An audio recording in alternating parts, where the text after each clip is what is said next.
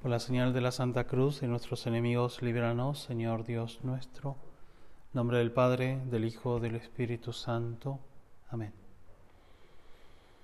Señor mío y Dios mío, creo firmemente que estás aquí, que me ves, que me oyes. Te adoro con profunda reverencia. Te pido perdón de mis pecados y gracia para hacer con fruto este rato de oración Madre mía Inmaculada, San José, mi Padre y Señor, Ángel de mi guarda, intercedan por mí.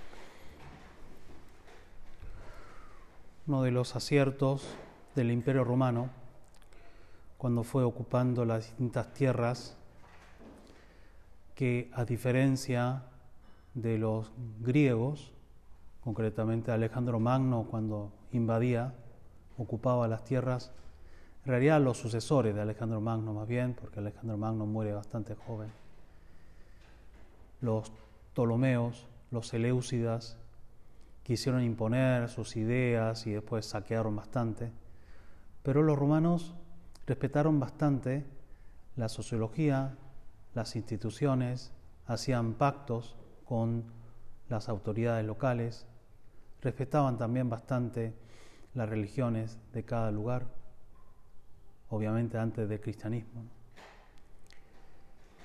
Y, también por eso, y gracias a la buena gestión de la dinastía de los Asmoneos, concretamente un rey que se llama Herodes el Grande, que a nosotros nos suena más porque es el que masacró a los niños en ese episodio de los Reyes Magos. Pero además de la crueldad y, el apegamiento al poder que tenía, la historia reconoce que fue un excelente administrador. Y una de las cosas que hizo fue repoblar Galilea, conseguir la unificación de todas las tierras de Israel, desde el norte hasta el sur. Y luego una tarea de reconstrucción mm, de varias ciudades.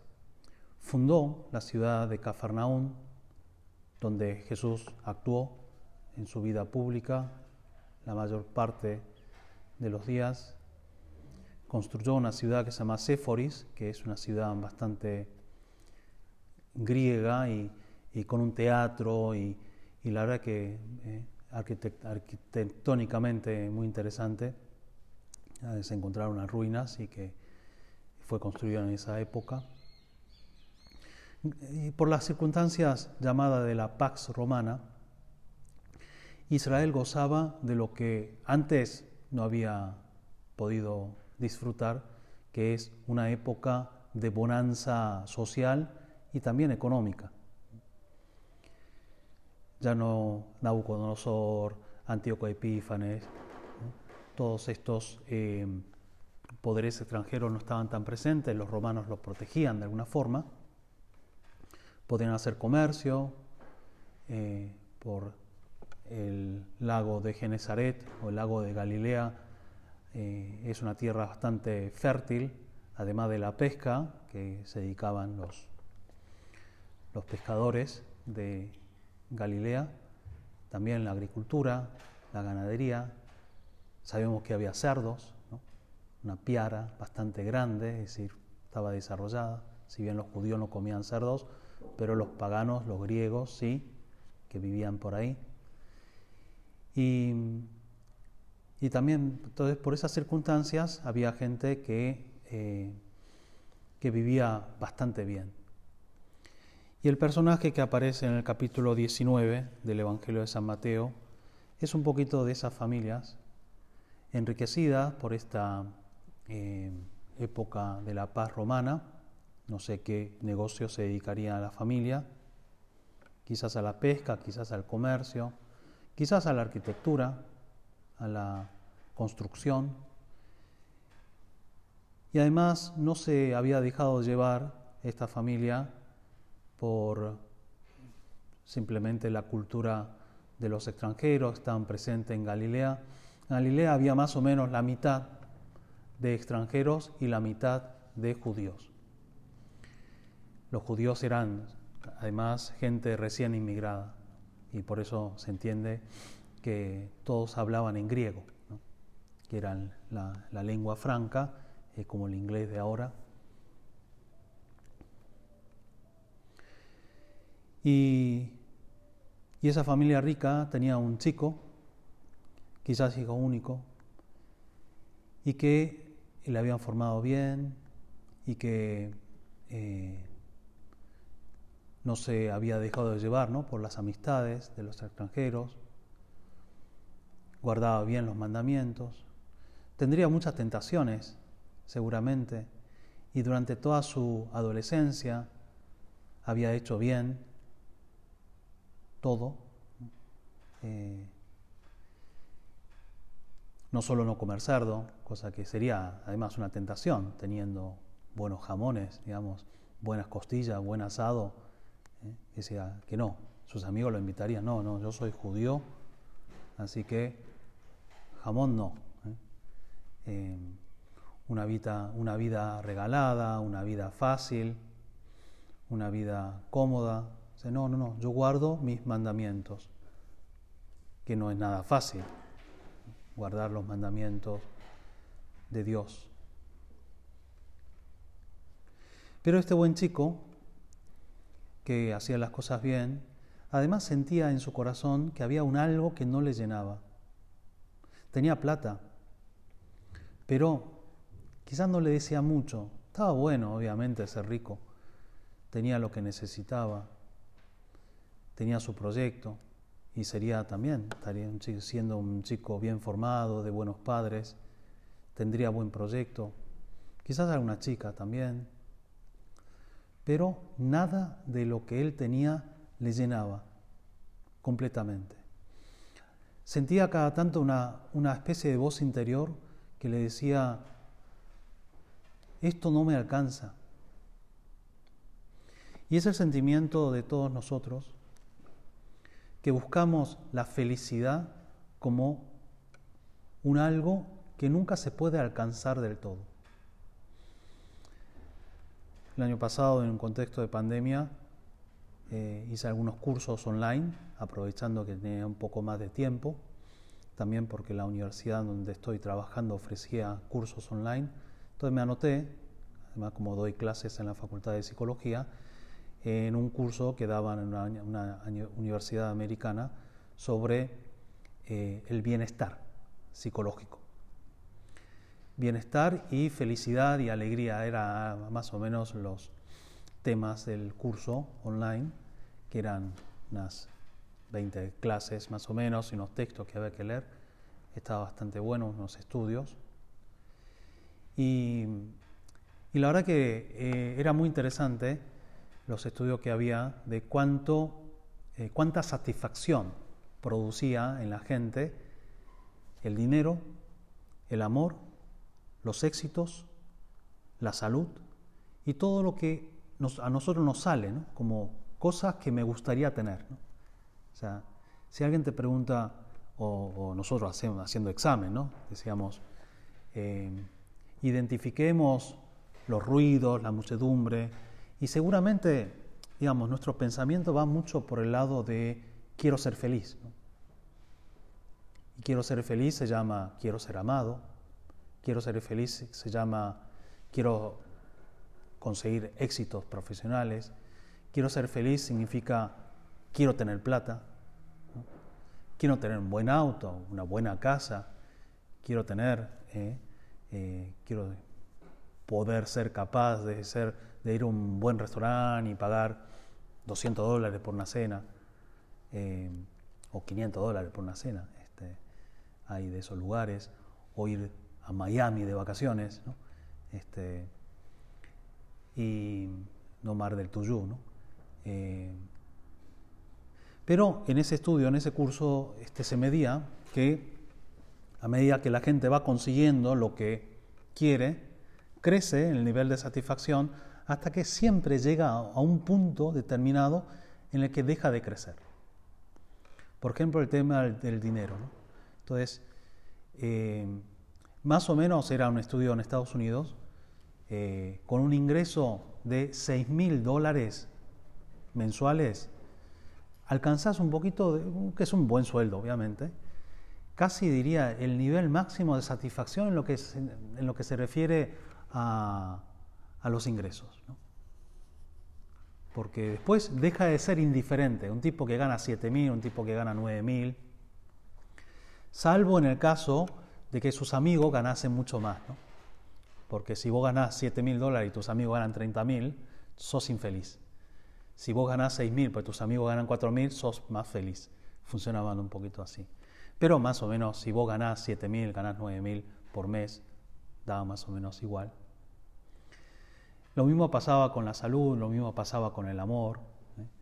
O sea, este, eh, los chicos de 25 años que tienen novios o novias, eh, si vos comparás, digamos, el nivel de satisfacción de su propia vida, cuánto cambia, digamos, ¿no? O la gente casada, la felicidad con respecto al, amor de su vida, digamos, el hecho de haber encontrado su vida, haber estando bueno, obviamente la satisfacción crece, porque el amor es un plus, pero eh, necesariamente decrece con el tiempo, hasta que después se hace más o menos indiferente. Y, lo que incluso científicamente, psicológicamente se demuestra, la experimentamos todos nosotros con el tiempo, de que lo que nosotros consideramos como fuente de felicidad, en realidad no nos llenan. Esto le pasó a este joven. Esto no me alcanza. Quiero más. Tengo una sed de algo que no sé qué es. Y no, no me, eh, no me satisface nada. Ni el dinero, ni mi novia, ni mis padres, ni siquiera la ley de Dios que estoy cumpliendo y mis actividades en la sinagoga hasta que encuentra a Jesús y va a verlo y escucha su palabra. Y entonces se anima a preguntarle, maestro, le toca, después de mucho tiempo quizás, porque está estando en Galilea y ya es el capítulo 19 del Evangelio, por tanto habría pasado ya un buen tiempo, eh, no es al inicio, donde Jesús es apenas conocido por unos pocos. Eh, maestro bueno, ¿qué obras tengo que hacer para conseguir la vida eterna? Una pregunta, digamos, que expresa muy bien lo que él llevaba, una sed, ¿no? Mira, tengo mucho, pero no me llena nada. ¿Qué más tengo que hacer? Si quieres entrar en la vida eterna, le contesta Jesús, cumple los mandamientos. ¿Cuál es? preguntó el hombre. Jesús le respondió, no matarás, no cometerás adulterio, no robarás, no darás testimonio falso, honrarás a tu padre, a tu madre, amarás a tu prójimo como a ti mismo. Y el joven hace examen y ve que todo eso lo ha cumplido y bastante bien. Es buen hijo, ha estado también en iniciativas sociales, quizás se ha preocupado de los pobres, no ha adulterado, ha llevado bien un noviazgo, no ha robado, ha vencido las tentaciones. Y le dice con una alegría y con una limpieza de conciencia, Jesús todo eso lo ha cumplido, de joven hasta ahora. ¿Y qué más puedo hacer? Pues eso ya lo hago. Y Jesús le pide, si quieres ser perfecto, ve, vende todo lo que tienes y dalo a los pobres.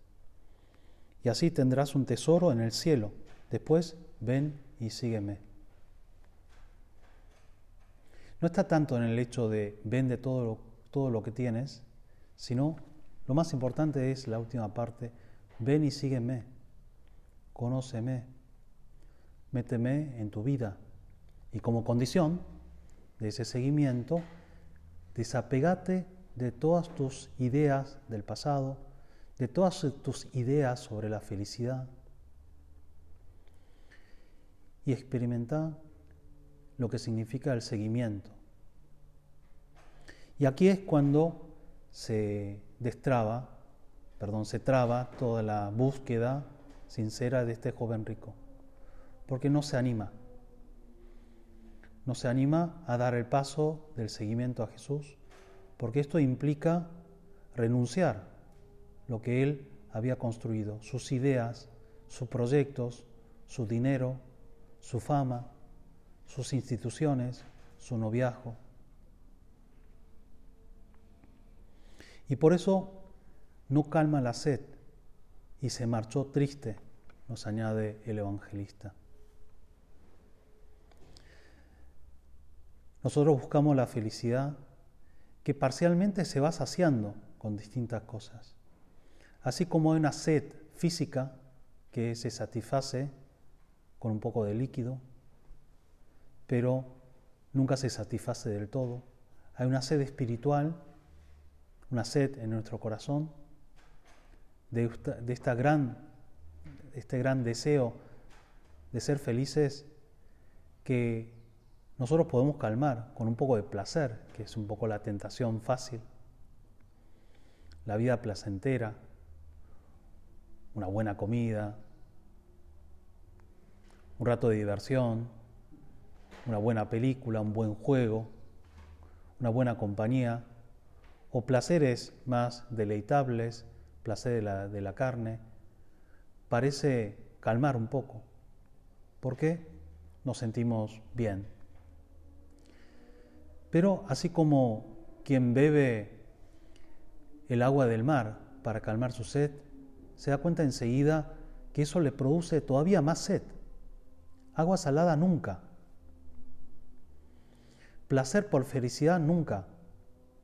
Los placeres son sentimiento lícito que Dios da para que responsablemente cumplamos con nuestras obligaciones si comer eh, no produciera placer, nadie comería, porque sería horrible.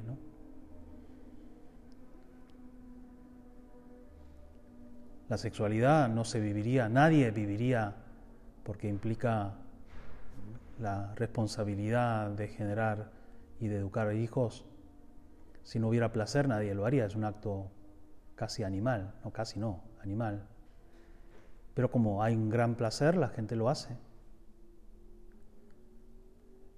El placer por el poder, ¿no? Si no trajese poder, digamos, placer, nadie lo haría, ¿no? Da mucha fiaca, ser responsable. Por eso es algo bueno. Pero cuando alguien saca el placer de la, del deber, como el que vomita para seguir comiendo, como el que vive eh, la afectividad, la sexualidad al margen del amor y de la responsabilidad y de la vocación. Entonces está bebiendo agua salada. Y el Señor nos da la clave. Entiendo que tenés esa sed. Entiendo que querés ser feliz. Y te digo, llénate de mí, seguime, seguime. Yo te voy a llegar. Yo te voy a llevar a que seas feliz. Pues yo también tengo sed de vos como, lo, como dijo Jesús literalmente en la cruz, tengo sed. El soldado que estaba al lado entendió que tenía sed física, le dio un poquito de bebida y dijo, no, esto no, bebía un poco, pero poquito, porque era también un acto de caridad de su parte para aceptar ese servicio, pero, pero no era lo que se refería. Tengo sed de amor de los hombres, de cada uno de nosotros, y por eso quiere que le sigamos, quiere que lo amemos, quiere que lo conozcamos, porque en Él, en Él está, nuestra felicidad definitiva, porque nuestro corazón se sacia con el amor verdadero, con el amor infinito. Claro, Dios nos creó y creó nuestro corazón con una habitación tan grande para que quepa Él. Y si Él no está, lo llenamos de otra cosa, siempre está medio vacía o muy vacía. No se puede reemplazar esta habitación donde está Dios con otras cosas, con un montón de muebles, con un montón de tesoro. nunca se va a llenar. Y la vida de seguimiento a Jesús, el Señor nos va sorprendiendo y nos va haciendo que nuestro nivel de felicidad, a diferencia de lo que sucede cuando alguien intenta calmar la sed con cosas que no le llena y al principio le parece que sí, después no, en la vida del seguimiento de Jesús, en la vida de la búsqueda de la santidad, sucede lo contrario. Hay una historia bueno, bastante conocida, una, una fábula, pero que ayuda porque es muy gráfica lo que sucede, y que cuenta que había tres árboles en una colina y los árboles se contaron un día. Contémonos nuestros sueños, lo que más nos gustaría ser en la vida y pidamos a Dios que nos ayude a cumplir. Y el primer árbol contó, a mí me gustaría ser un cofre porque soy un árbol blando, huelo bien. ¿no?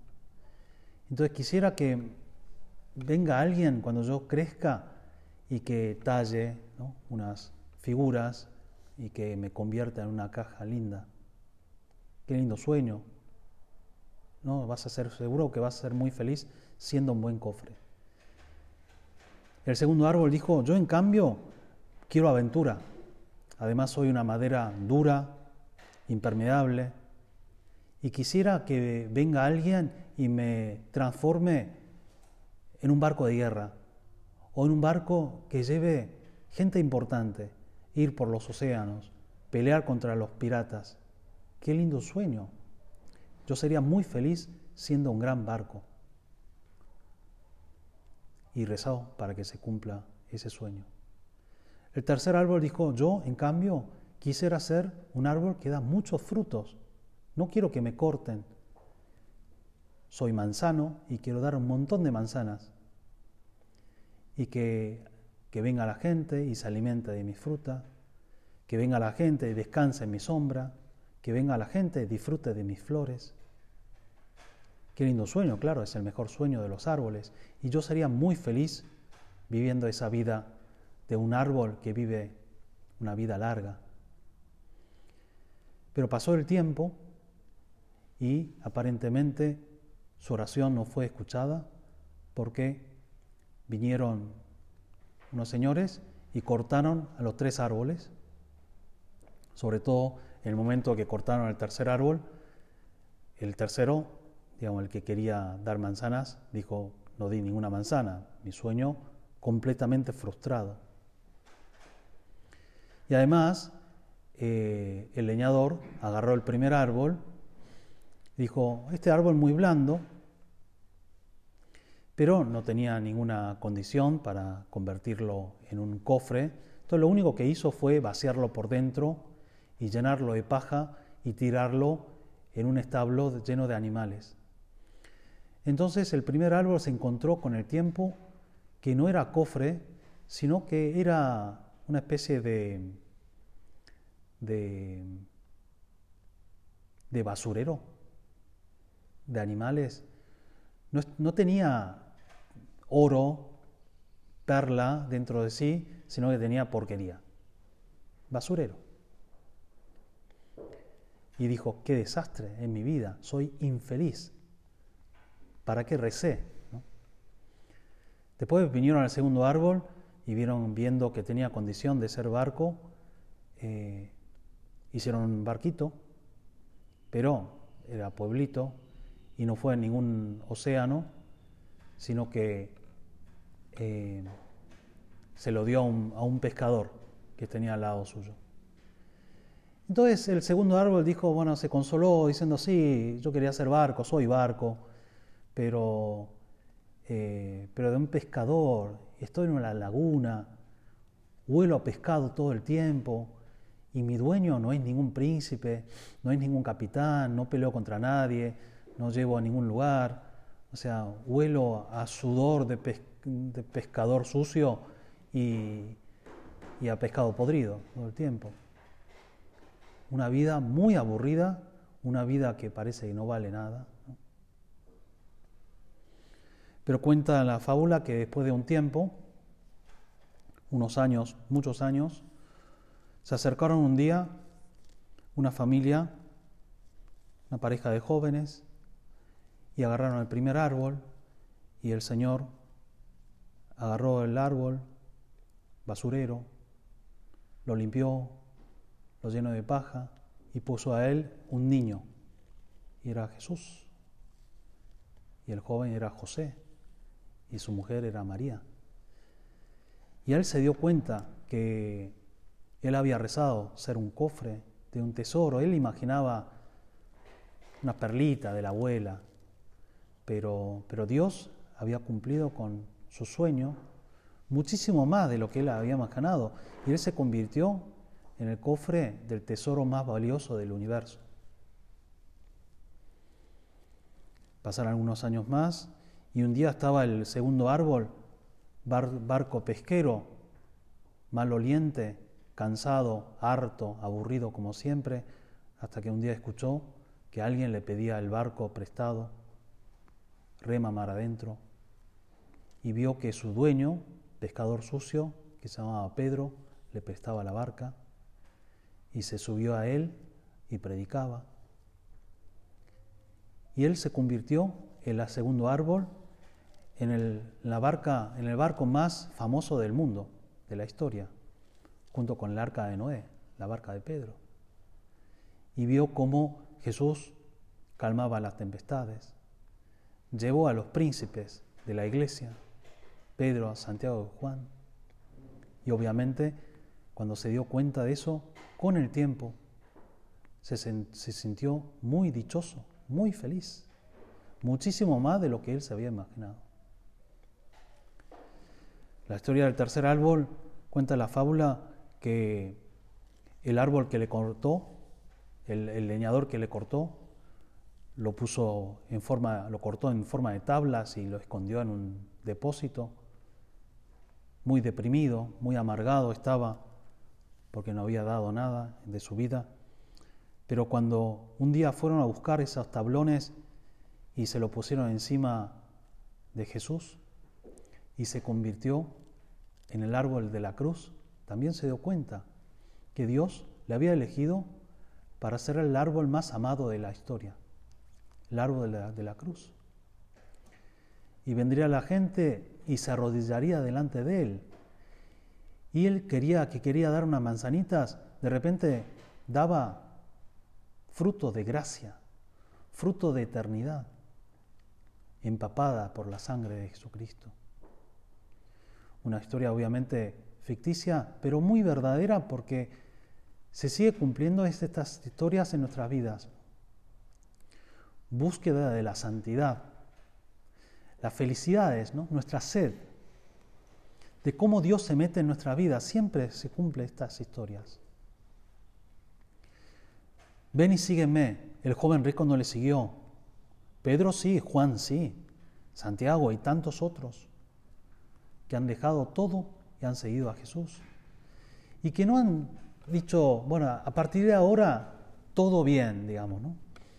Autopista, ¿no? Hasta la santidad. No, no. Dificultades, angustias, problemas, cruces. Una vida de seguimiento a Jesús implica sacrificio, implica renuncia, implica entrega. No es solo el hecho de no puedo hacer lo que hacen los demás, ¿no? por mi conciencia, mis convicciones religiosas. No es solo eso, sino que Dios nos trata especialmente a sus amigos, probándonos para que llevemos la cruz por Él. Pero con el tiempo y con la sabiduría que da el Espíritu Santo, entenderemos que nuestra felicidad siempre está de una forma muchísimo más elevada cuando la buscamos en el Señor. Deseo de la santidad es deseo de la felicidad eterna definitiva. Y es lindo que llenemos nuestra alma con ese deseo. Señor, quisiera calmar mi sed. También si meditas, si consideras un poquito qué es lo que quiero de mi vida, no vas a decir un millón de dólares. Esta serie coreana que ahora está muy de moda, el juego del calamar. El otro día en el CUDES hicimos una convivencia en Mar del Plata y jugamos al juego del calamar en la playa en Mar del Plata. Y es bastante violenta, siendo no porque no se mate a nadie, ¿eh? eso es algo de la serie. Eh, pero el, argumento de la serie, que es muy interesante, dice, este, si te dan más o menos la, este, son algo así como 280, no, son 28 millones de dólares. Si te dan 28 millones de dólares, ¿arriesgaría tu vida? ¿no? y, y, había 280 personas que dijeron sí, y otras muchas personas también dirían que sí. Pero en realidad es una pregunta tramposa y absurda. ¿no? A la gente desesperada, mm, obviamente, podría decir que sí, pero, pero no, la respuesta es definitivamente no. Mi vida no vale 280 millones de dólares. Si tengo 280 millones de dólares, bienvenido sea, pero, pero no voy a vender mi vida, mi felicidad definitiva, ni por 20 dólares ni por 200 millones. Ni una vida llena de placeres, no una vida llena de diversiones, no una vida llena de hijos o, o con un montón de libros, o con un montón de edificios, con un montón de cuadros. Sí, una vida llena de amor. Sí, una vida en la que hayamos dejado surco en el mundo. Y esa es la santidad. Y la iglesia sigue invitando. El Papa Francisco escribió una encíclica hablando, muy, muy linda, ¿no? hablando sobre la realidad de que la santidad es muy asequible, no diciendo que es fácil, obviamente, pero que está al alcance de todos, llamada universal a la santidad, mensaje del Opus Dei. Es posible ser santo en medio del mundo, es posible amar a Dios con todo nuestro corazón, es posible decirle a Jesús, sí, Señor, te voy a seguir, voy a vender todo cuanto tienes, todo cuanto tengo, para después ir y seguir al Señor. Vamos a buscar en Él nuestro consuelo, vamos a buscar en Él nuestra felicidad, nuestra alegría, nuestra esperanza. Vamos a pedir a nuestra Madre del Cielo que nos dé la fortaleza y la alegría de este seguimiento a Jesucristo.